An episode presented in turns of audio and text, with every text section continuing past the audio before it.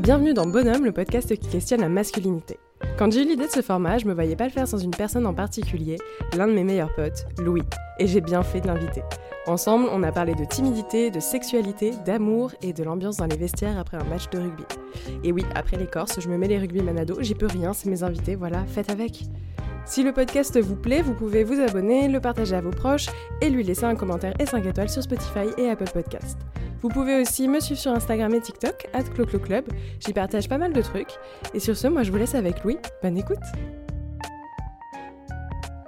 Salut Louis Salut Chloé J'imaginais pas faire bonhomme sans toi quand j'ai imaginé le format. Ça fait bientôt plus de 10 ans en fait qu'on se connaît. Euh, Est-ce que tu peux te présenter pour les auditorices euh, Je peux. Euh, je me suis posé la question d'ailleurs de comment je me présente je me suis rendu compte que bah, quand je me suis posé la question, ok, Louis, présente-toi, j'ai rien de particulier à dire. Je, suis un mec normal. Et en même temps, je me suis rendu compte que c'est extrêmement privilégié de pouvoir dire oui, je suis juste dans la norme. Je suis euh, un mec blanc, de classe moyenne, de région parisienne.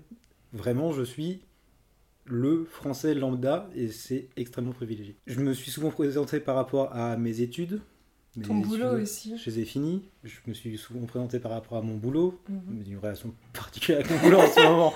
pas forcément envie d'en parler. Euh, du coup, ouais, non, on va rester sur ça. Je suis Louis, euh, un mec blanc lambda de Bienvenue, mec lambda, dans ce podcast sur les mecs qui ne sont pas forcément lambda. On va le découvrir.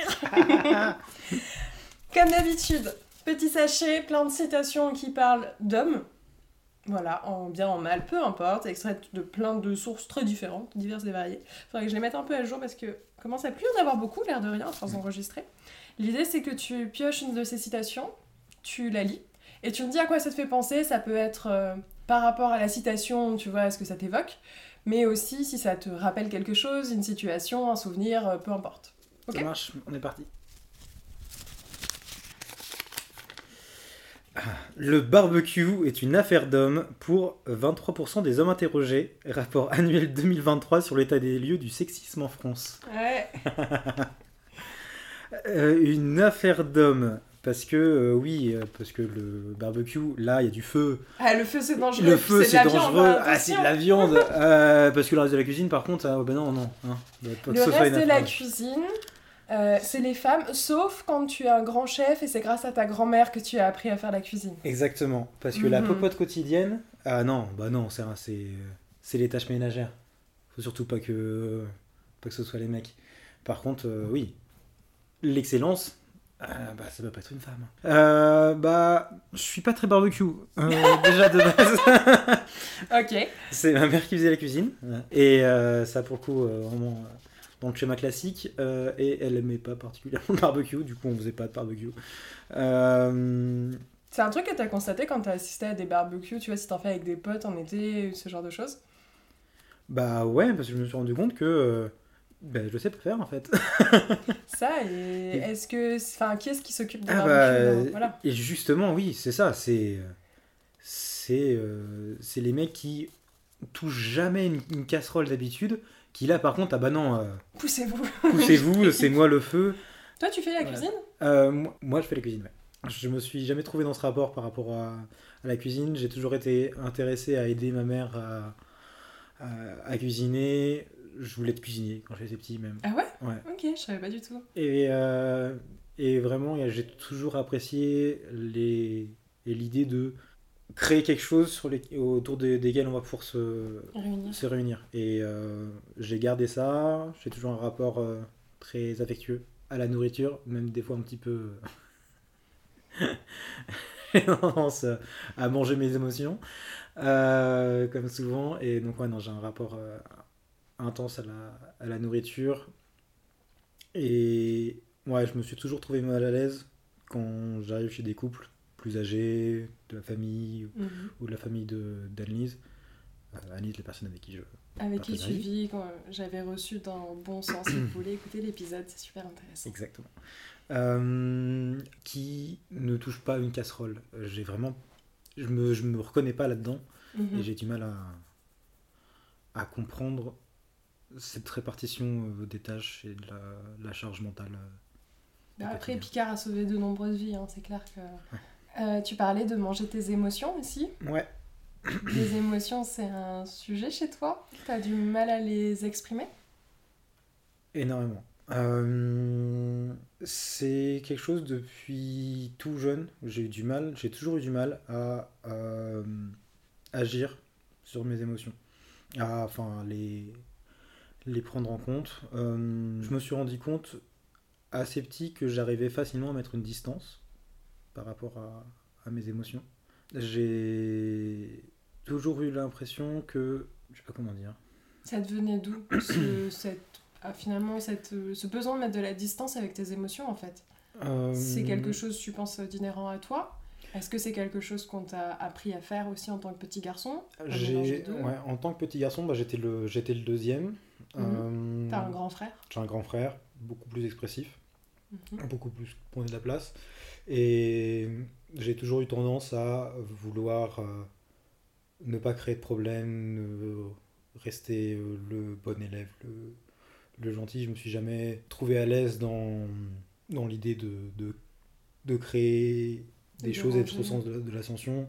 Et du coup, ouais, je me suis toujours un peu mis à, à distance par rapport à ça. Ce qui fait que pendant longtemps, j'ai eu l'impression de jouer un rôle pour pouvoir euh, interagir avec les gens. Je savais comment il fallait se comporter et, et du coup, je jouais, je forçais mes émotions plus que je les ressentais. En tout cas, c'est l'impression que j'en avais pendant, pendant longtemps. C'était par peur de te faire rejeter aussi par euh, les gens de ton âge? Possible. Parce que ça, j'aimerais bien qu'on en parle. Ouais. Nous, c'est un sujet qu'on a abordé déjà tous On les a deux, déjà mais abordé, euh, ouais. Tu as été victime de harcèlement scolaire Ouais. euh, avec un groupe de mecs dans lequel tu avais une place, mais comme dans tous les groupes avec ce genre de dynamique, c'est une place, euh, voilà, de, c'est celui qui la prend, et puis euh, si c'est pas toi demain, c'est un autre, quoi. C'est effectivement quelque chose qu'on retrouve beaucoup chez les. Vraiment ce qu'on avait appelé hein, les, les bandes de mecs. Où effectivement, ouais, j'étais pas dans le, dans le moule, j'étais pas dans le. Dans les codes de ce Dans groupe. les codes. Euh... Je sais pas trop pourquoi. Je me suis jamais senti à l'aise dans les codes. euh, On pourra en reparler, hein, les codes euh, un peu masculins, les codes virils, euh, de l'agressivité, du prendre la place, ça. Et du coup, oui, j'étais le, petit gros euh, intello. et du coup, ouais, j'ai. Dans ce groupe, de toute façon, c'était être dans le groupe et être la victime dans le groupe ou être seul. Et ça, c'était pire. Et la solitude, c'était pire. La solitude, on les voyait, les exclus à la récré. Euh, J'en ai fait partie et c'est vrai que au collège notamment, c'est un âge très cruel où on te fait croire que si tu es seul, en fait c'est fini. Ouais. Alors que aujourd'hui, waouh, être seul, c'est un tel privilège. Oui, Enfin, être bien seul avec soi. Mais, euh, mais oui, j'imagine. euh, effectivement, c'était un instinct de survie en fait, rester dans le groupe quoi. ouais, c'est ça. Être, être dans le groupe, même victime, Mhm. c'est rassurant parce que euh, ouais, t'es pas celui qui mange seul à la table de la, à la cantine, celui qu'on pointe du doigt. Tu fais partie de la norme, le, le groupe. Tu parlais tout à l'heure de la virilité qui se Ouais. définissait par prendre de la place, donc ça, on a bien compris par rapport à toi, c'est pas, pas vraiment Louis. Euh, tu disais aussi de l'agressivité. C'était, ça passait par quoi un petit peu les reconnaissances, tu vois, euh, entre mecs de ce que tu pouvais voir? Qu'est-ce qui valorisait le plus? C'était plutôt la force physique, l'humour, le, euh, je sais pas en fait. Pas forcément la, for- la force physique. Il y avait bien entendu les sportifs, enfin, des gens qui étaient, euh, qui étaient en forme, euh, ils parlaient de foot, ils parlaient de choses comme ça. Le sport était extrêmement central dans, dans la bande, dans les, dans les relations. Mais euh, ceux qui étaient les chefs de la bande, c'était pas forcément les plus grands, les plus forts, les plus rapides. C'est ceux qui étaient les plus marrants. Effectivement, oui, ceux qui étaient les plus agressifs. Il y avait vraiment le, C'est une forme de charisme. cette forme de, de- de charisme du euh, je parle plus fort, plus vite. Mhm. Et je Et, t'enchaîne. j- euh, et j'enchaîne. Et du coup, il y avait une, oui, il y avait une aisance dans les relations sociales euh, et qui, du coup, très facilement se transformait en victimisation, en fait, où euh, je ridiculise quelqu'un, je laisse surtout pas répondre, Oui, et puis si la personne répond, je suppose que ça va passer à une autre dimension. C'est passé une euh, autre physique. dimension. Euh, oui, physique. et et euh, de toute manière, il y avait, il y avait un ordre, il y avait une hiérarchie. Quoi. Il y avait vraiment. euh, lui, il peut, il va être suivi par tout le monde, parce qu'il est Mm. supporté par tout le monde. Si moi, j'essaie de faire la même chose, déjà, je suis moins habitué, je vais bégayer, je vais. Oui, et puis c'est comme ça, tu dis, c'est agressif. hein, Ouais. euh, Et puis, c'était pas. faut vraiment se se sentir mal pour être agressif comme ça avec les gens, quoi. Mm. Tu parlais du sport. Ouais. Pourtant, toi, t'as fait du sport. J'en ai fait, j'en ai toujours fait. C'était important pour mes parents. Euh, ils avaient donc effectivement ils sortaient d'une classe moyenne où euh, bah, ils n'avaient pas pu euh, avoir accès à, à- forcément à tout ça. Donc c'était vraiment, enfin ils sortaient justement plutôt classe moyenne basse. Quoi. Ouais, mais pas des activités Et extrascolaires. voilà, du donc coup, ce qui parce fait qu'ils n'ont pas, ils ont pas pu faire de la musique, ils n'ont pas pu Mhm. faire du sport. Et ils m'ont dit voilà, tu feras de la musique, tu feras du sport, tu feras du latin. Euh, vraiment, c'était, ils projetaient sur, sur ça et du coup, ils m'ont inscrit toujours. Tu dis pas le choix de qu'est-ce que tu veux faire, mais tu fais de la musique et tu fais du sport. Je me suis senti à l'aise ni dans l'un ni dans l'autre. du Merci, coup, ouais, le sport. euh, maman, quoi. Le sport, le sport, je suis, quoi passé, je suis passé par plein de sports différents. Je suis passé euh, euh, par le la gym, le judo, le badminton, le handball et le rugby. Qui t'a fait longtemps le rugby Le rugby, c'est celui que j'avais le plus longtemps. Comment tu te positionnais euh, par rapport au rugby en termes de masculinité et aussi, je pense, d'interaction dans le groupe, dans un groupe de mecs, justement, une Ouais. équipe? Là, euh, parce que hum, hum, tout ce qui est rugby, Ouais. c'est très codifié. Les- Il y a vraiment des valeurs qui sont très très importantes dans ce sport. Dans d'autres aussi, mais hum, celle du, du rugby, c'est associé, même dans l'imaginaire collectif, hein, je trouve pas mal l'image un peu du gentleman anglais. Tu vois. Il y a vraiment ce truc de avoir des codes et valeurs auxquels tu tiens, que tu respectes. Et en parallèle, euh, les bonnes chansons paillardes, Ouais, tu vois, ça. après les matchs. Il y a vraiment ce truc. C'est effectivement le, le- la le, les codes de la virilité sont extrêmement présents dans le rugby. Il y a effectivement le, tout le côté euh, qui est affiché, qui est, qui est, qui dont ils sont fiers du respect de l'adversaire dans l'agressivité. Mais vraiment, voilà, du coup, la, la virilité, la, la bonne virilité, vraiment, c'est le- c'est l'idée de on est adversaire, mais autour de valeurs, de respect et, Bah, gentleman, de gentleman. Vraiment, c'est ouais. exactement ça, vraiment les valeurs de gentleman. Et à côté, c'est les beaufs les plus beaux. C'est bien, c'est pas moi qui le dis. Non, non, non, mais ouais, c'est ça, les, les chansons paillardes, les trucs comme ça. J'ai heureusement jamais eu euh, affaire à la biscotte et aux, et aux autres trucs comme ça. Des pratiques d'ailleurs euh, qui me font beaucoup rire puisque comme tu dis, euh, et c'est pas du tout que le rugby, et attention, euh, on, on aime les blagues de beauf, il y a pas Oui. de problème, c'est juste trop de trucs beaufs sans recul dessus. Pour au bout d'un moment, ça va. Ça. Et encore une fois, ça ne concerne pas tous les joueurs, heureusement. Mm. Mais genre, je voulais revenir à ça dans le sport, et je le vois notamment avec le rugby parce que, à titre personnel, c'est un sport qui a été pratiqué dans ma famille, Mhm. donc j'ai pu y assister et avoir des échos aussi euh, des vestiaires.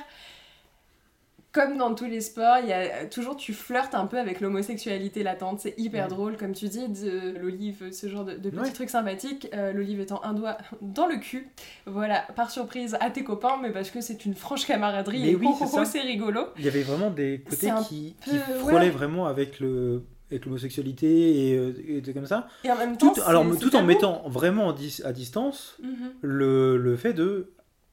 C'est vraiment le, le, le même du euh, no homo. Je vais, je vais t'attraper les, les couilles dans la, dans la douche, mais, Mais c'est pas pas BD parce que c'est euh, pour la blague. Mais ça, et, euh, ouais, et du coup, il y a vraiment, oui. euh, je, et je pense que des, des personnes vraiment homosexuelles qui voudraient faire leur coming out dans, leur, euh, dans, ce, dans, Dans la ce- pratique. dans, la, dans, la, dans la pratique, ça serait très compliqué parce que directement, les, euh, les personnes qui font ces mêmes blagues avec tout le, tout le reste diraient Ah non, toi je peux pas te toucher parce que toi t'es homosexuel. Mhm. Et du coup, là, ce serait plus la blague. Mais c'est là plus- où c'est en train de le- changer un peu, tu vois. C'est marrant que tu parles de ça. Ouais. C'était ce- l'exemple que j'allais prendre. Récemment, il y a le premier joueur des All Blacks qui a fait son coming out. Ouais. Euh, Il y a de plus en plus de joueurs de rugby aussi qui disent mais en fait je suis homosexuel et qui font leur coming out. Alors après leur carrière ou pendant c'est encore très variable. Mm. Mais je trouve que la parole commence à se libérer un peu sur ce sport-là. En tout cas, c'est plus médiatisé que pour Ouais. d'autres. Après, là où tu as raison, c'est euh, on en revient toujours à ce sujet de euh, l'homosexualité serait euh, une attirance pour absolument tous les hommes Oui. et, et on risquerait d'être contaminé si, si on approchait un peu trop près a- euh, la personne. Il y avait un, peu- il y avait un peu de ça. Euh, et je me suis rendu compte aussi que des blagues et des comportements qui, dans ce contexte-là, me choquaient pas, maintenant que j'y repense, euh, maintenant que j'ai aussi avancé, moi, sur ma déconstruction sur ces sujets-là et tout ça, où je me suis rendu compte que oui, non, c'est pas ok en fait. C'est de la en même. euh, tête Non, j'ai pas d'exemple euh, précis là. Euh, Mais tu t'y es senti des- bien à cette époque et aujourd'hui, oui, tu le regardes Ouais. avec un autre J'ai le, le même point de vue par rapport aux, aux ambiances qu'il y a pu y avoir dans, en, en école d'ingénieur. Ou Des écoles très masculines. donc des écoles très masculines, avec une culture de la fête et de l'ultra-alcoolisation euh, très important, avec les dérives qu'on en connaît. Euh, où, là où en première année, deuxième année, troisième année, euh, j'étais dans, l'ambiance, dans le avec les lunettes, il me disait oui mais on est entre nous, Euh, même si bien sûr il y avait, il y avait des filles qui participaient à, au comme ça, c'était on est entre personnes respectables parce que on, on peut faire ce genre de blague, on peut faire ce genre de chanson, on peut avoir ce genre de comportement parce que on est euh, En école. en école de l'air et que voilà on, on est suffisamment mature à côté. Et je me suis rendu compte que non on l'était pas évidemment même si tu l'es non c'est pas des comportements euh, acceptables. Ça m'a beaucoup aidé justement dans de me rendre compte de ça de parler avec mes amis euh, assignés femmes autour de, de, de- de ces sujets là j'ai du coup notamment participé enfin aidé de loin parce que j'ai laissé euh, les- mes amis eux euh, gérer ça, qui avait fait au moment de MeToo euh, une exposition. Et vraiment, ils ont vraiment monté tout un, un gros mouvement et des expositions avec des, des témoignages de, de toutes les filles de, de le- de l'école pour parler du harcèlement, pour parler des comportements en soirée, pour, pour faire vraiment un MeToo dans notre école. Et c'était un, un moment extrêmement important. Et même si, bon, moi, je, je les avais déjà en tête parce que bah, voilà, j'avais beaucoup d'amis, eux, avec, Avec qui je parlais de ces, ces, ces sujets-là. Mhm. Euh, ça m'a permis aussi de remettre en distance des comportements et des comme ça que je pouvais avoir qui étaient du coup moi pas harceleur mais qui participaient à Cautionner une- l'ensemble. cautionner une, une ensemble puisque du coup vu que tout le monde fait ça euh, chante comme ça euh, agit comme ça en soirée et ben les harceleurs sont finalement ont une marche beaucoup moins grave du coup pour parler passer de la norme qui n'était qui est pas normale à le harcèlement qui est dangereux et c'est important que ce soit une prise de conscience totale quoi sur ce sujet là pour dire que bah oui effectivement chanter euh, des chansons paillardes euh, en soi c'est pas grave mais que ce soit intense euh, en- Systématique. systématique et tout comme ça Mhm. ça met en place une ambiance générale qui est pas safe. Non, ça banalise en fait ces propos-là, même si c'est présenté comme ah c'est de l'humour. Sauf que quand t'as que cette version-là, comme tu dis, non-stop, au bout d'un moment, euh, il est où le recul quoi dessus et à quel moment c'est drôle? C'est ça. Euh, Qu'est-ce qui t'a fait avoir le déclic de te dire ok euh, c'est pas normal tout ça et je vais commencer à me poser des questions et à écouter les femmes autour de moi et à me questionner en fait sur qui je suis et comment j'agis? Je pense que c'est graduel. Mhm. Euh, j'ai toujours eu plus d'amis femmes que hommes. Je me suis toujours senti plus à l'aise euh, justement pour parler de mes émotions, avec qui j'avais un rapport compliqué, comme on disait, euh, que je me laissais pas sentir. euh. Et du coup, je pense que c'est graduel en fait en parlant avec, avec ces femmes qui me parlaient de, leur- de leurs expériences. Et je me rends, en me rendant compte que leurs expériences étaient extrêmement différentes des expériences que j'avais. Euh, sortir en soirée et rentrer en métro, euh, rentrer en outil-lien à 2h, à 2h du matin, C'est pas la même expérience. quand t'es un mec et quand t'es une femme, quand t'es une, une femme, Ouais. c'est pas du tout la même expérience. Non. Et. Même réfléchir à sortir sur. Enfin, tu vois, on en parle à chaque fois, mais la tenue euh, avant de sortir, c'est quoi mon plan B Comment je fais C'est quoi le chemin le plus court où il y a le moins de changements Tous ces trucs-là, effectivement, Et vous avez pas en tête. C'est ça, des choses que j'avais vraiment pas en tête en fait en, en commençant, euh, en arrivant sur Paris. euh, je, quand je suis monté sur Paris euh, à la fin du bac pour commencer, pour prendre, enfin pour recommencer une prépa sur, sur Paris, là où j'ai rencontré Chloé. C'est parce que j'ai levé les bras.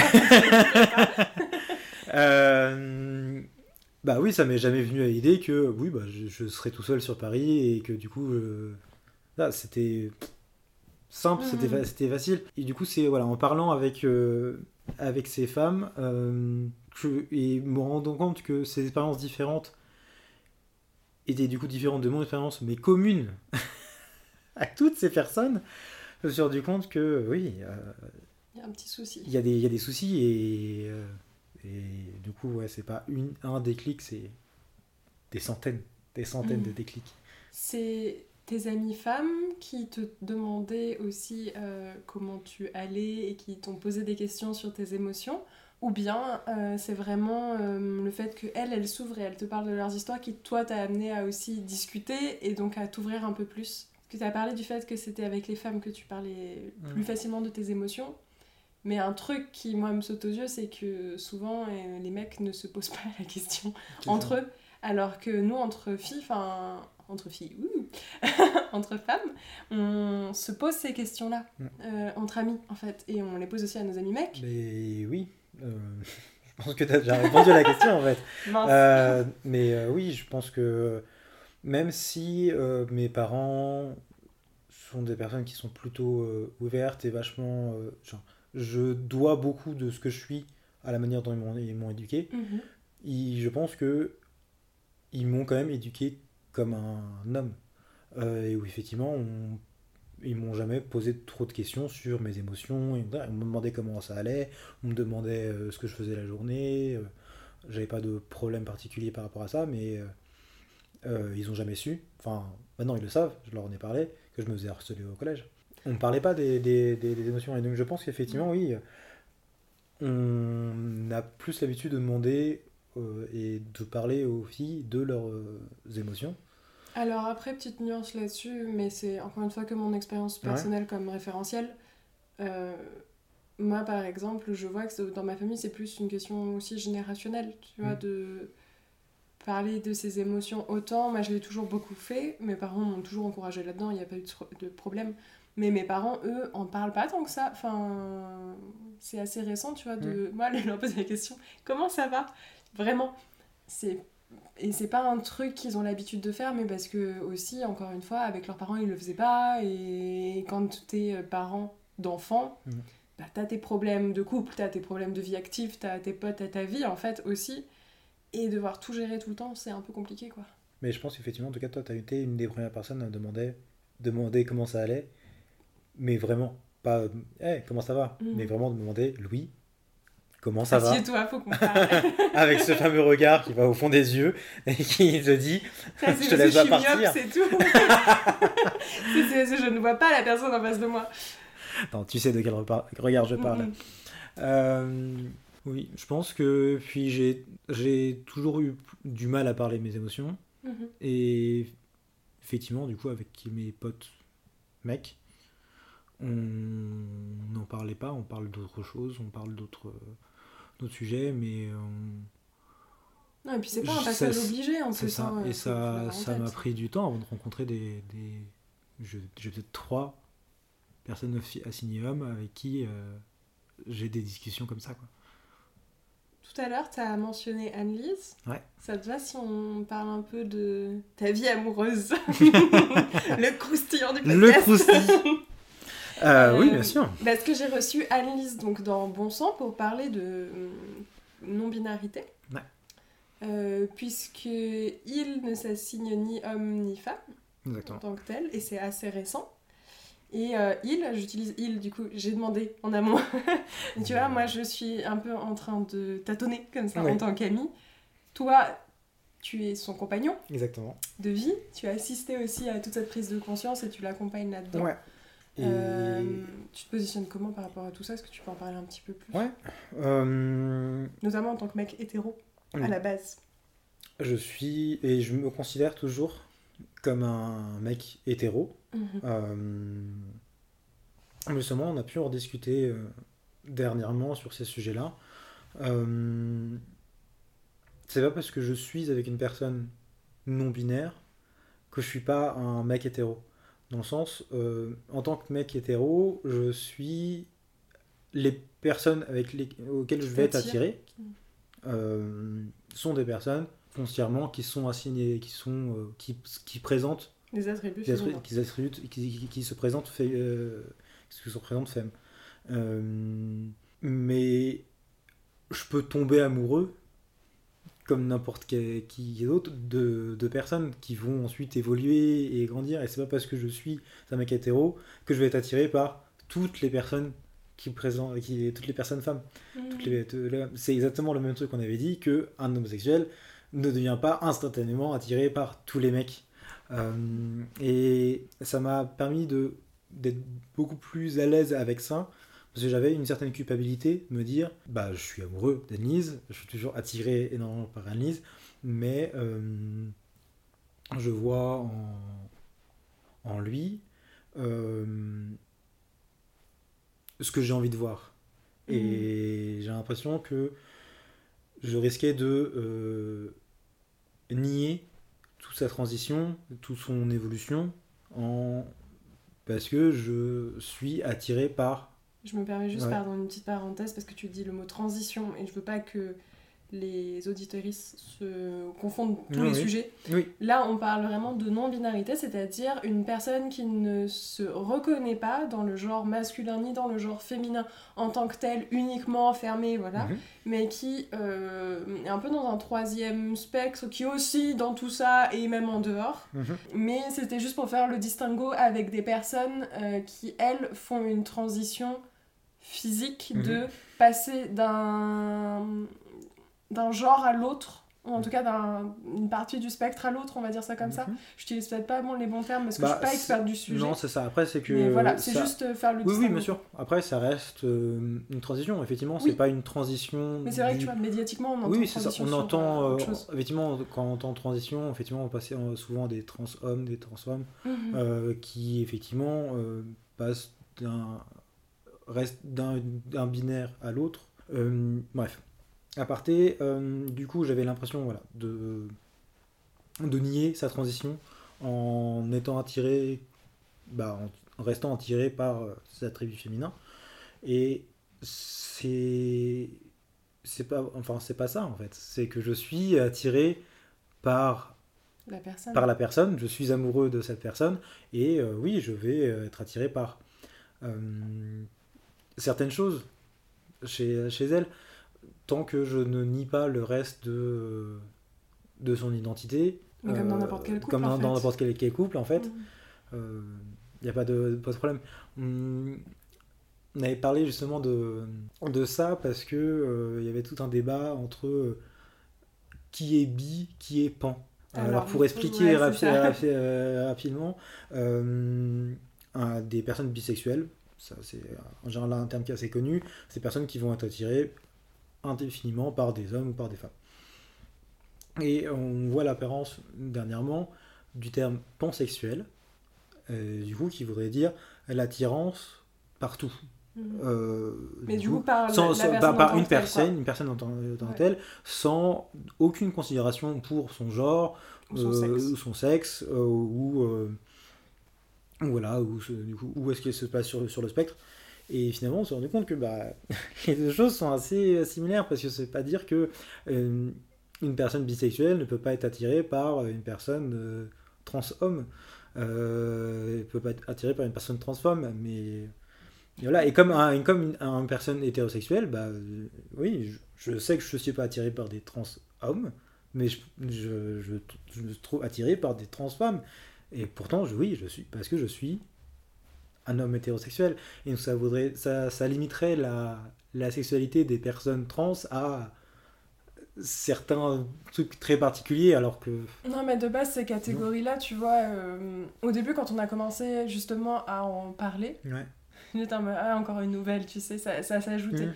et elles sont hyper importantes pour visibiliser Oui. toute cette diversité mais c'est vrai que à terme enfin l'objectif de tout le monde c'est genre juste aimer qui vous voulez dans le consentement oui, parce que finalement dire euh, voilà. je, je suis attiré par les personnes bah oui bah comme tout le monde en fait Ouais, et en fait Et puis en plus de ça, ça- il y a quand même aussi des attirances qui aussi dans la vie. Mm.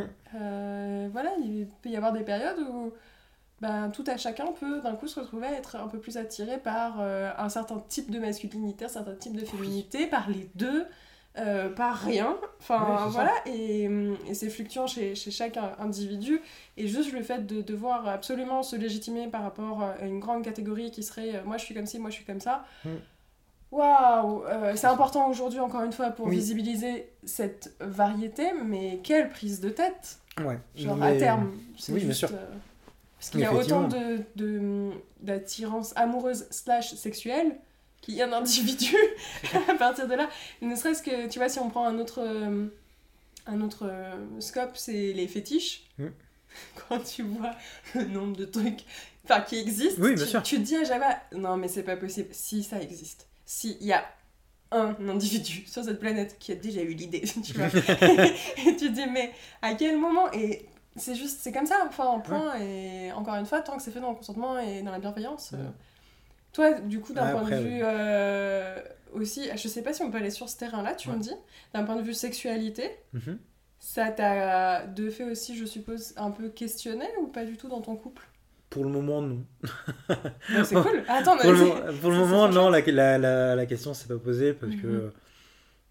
Euh, après, oui, c'est, mais c'est un sujet qu'on a euh, depuis toujours. De, euh, on a des rapports encore vachement normés euh, et on travaille dessus justement pour euh, évoluer en fait sur notre rapport, sur euh, qui initie, sur qui qui prend le lead pendant, pendant l'acte et comme ça. J'ai. Techniquement, j'ai eu plus de partenaires qu'Anne-Lise. Donc, on pourrait dire que j'ai plus d'expérience qu'Anne-Lise. Euh, je mets ça, du coup, vous voyez pas, mais je mets ça entre Il y a gros guillemets. guillemets. Il y avait- il y avait des gros guillemets. Euh, parce qu'en fait, non, les, euh, les seules expériences que Anise est euh, la première personne avec qui je suis dans une relation longue. Euh, Puis ça veut rien dire. En fait, tu peux avoir plein d'expériences. La personne avec qui t'es, ça reste à chaque fois unique ça, avec, cette personne. De... différente, Ouais, c'est une personne euh, là. Et surtout, en fait, les rapports sexuels que j'ai eu avant Anise n'étaient pas du tout, du tout euh, agréables, dans le sens. Euh, sont jamais bien passés. Euh, j'avais un Pour pro- toi?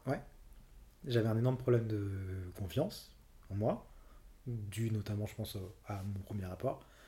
Euh, et Pour- Enfin, pourquoi? Pour. Je me- euh, On va pas rentrer dans les détails si oh, t'es pas à non. l'aise, mais. Non, non, j'avais du coup, le.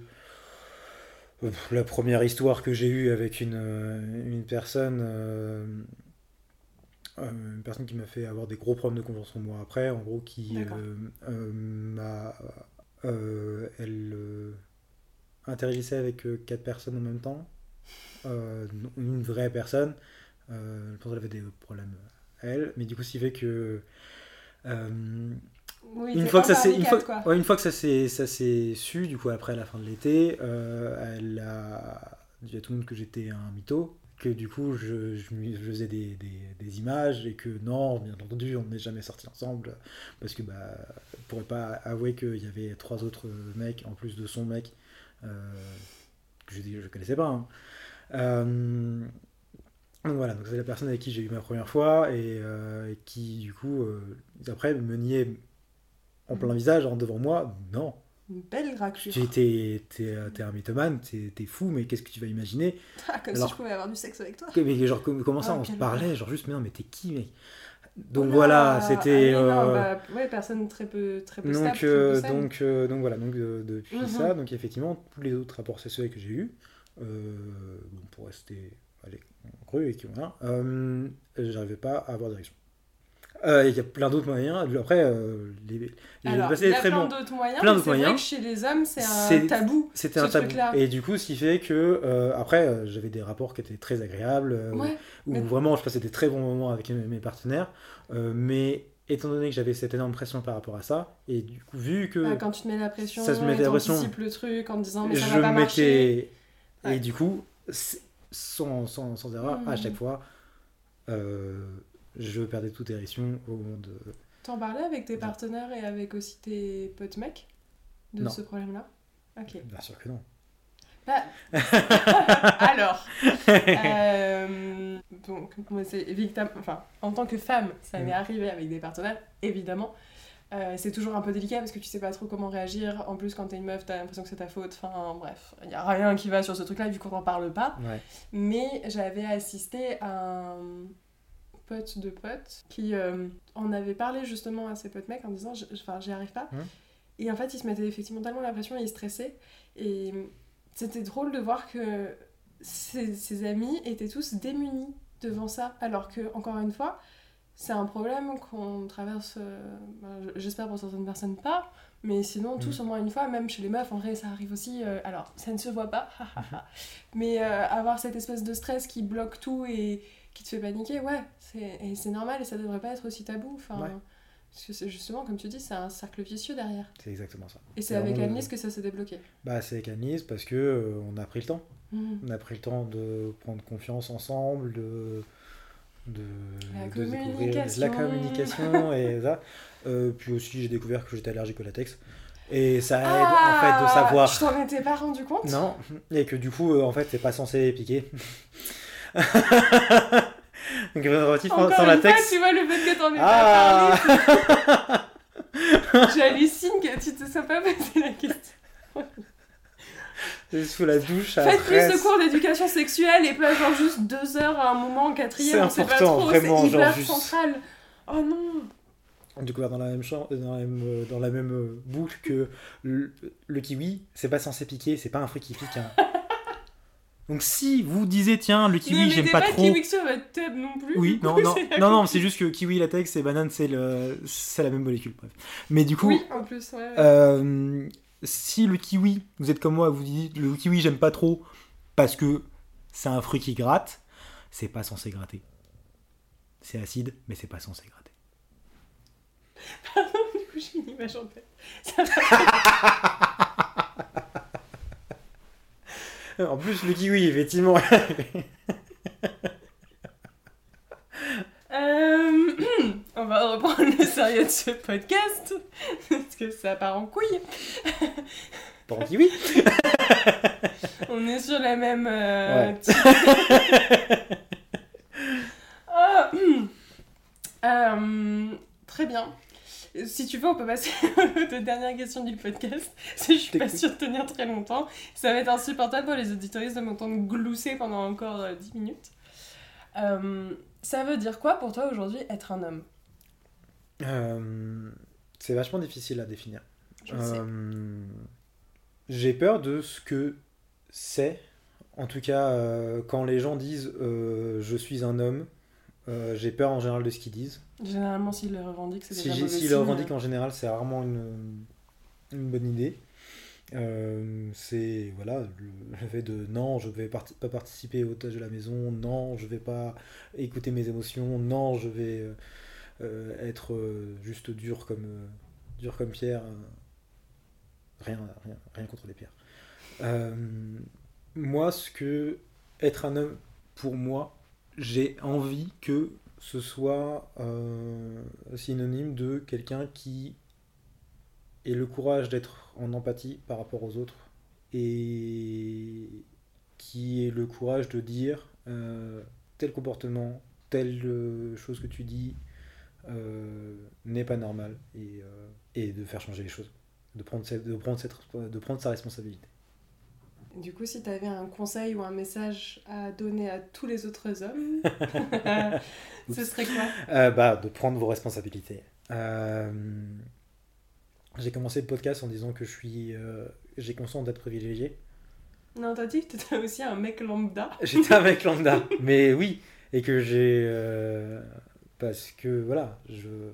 j'ai- j'ai- Non, mais tu j'ai rentres con- dans j'ai- une norme. j'ai j'ai conscience de ne pas être minorité, de pas être. euh, De tous tes privilèges. de, de tous mes privilèges et j'ai conscience que euh, si on veut que si on est d'accord pour dire que les choses sont pas normales euh, il faut prendre sa responsabilité et les faire changer parce que c'est quand tu es dans ces positions là que tu peux changer. et bien entendu c'est ça fait peur parce que de se faire changer les choses bah ça se fait rarement dans la, dans la douceur parce Surtout que les personnes quand tu qui perds des privilèges. surtout quand tu perds des que c'est privilèges confortable. et oui, donc déjà rien que pour soi, mais surtout parce que bah, les personnes qui euh, sont dans ce groupe et que du coup tu es dans le groupe, on dire bah non, du coup euh, maintenant euh, tu es l'ennemi. et T'es woke. T'es woke. Ça, le mot terrible. Euh, donc voilà. Mhm. Donc ça prend, ça, ça prend du courage, mais il faut l'avoir. Bah, du coup, dernière question bonus.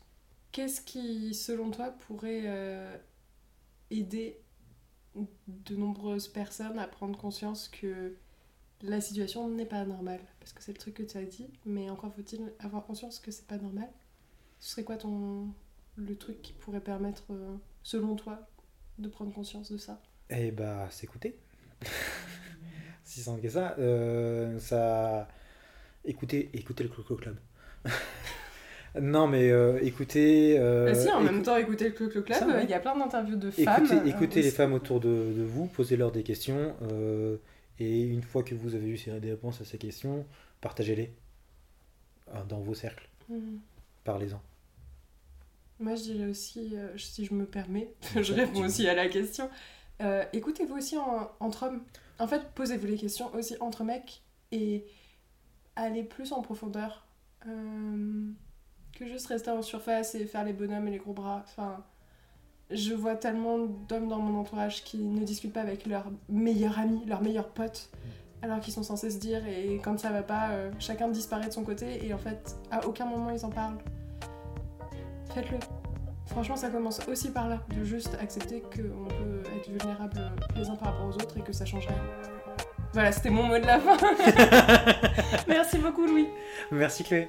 Merci d'avoir écouté cet épisode et merci pour les écoutes toujours plus nombreuses sur le Clo Clo Club, ça fait vraiment plaisir. Pour soutenir le podcast, vous pouvez vous abonner, laisser 5 étoiles et un commentaire et écouter un max d'épisodes évidemment. On se retrouve lundi prochain pour un nouvel épisode. Bye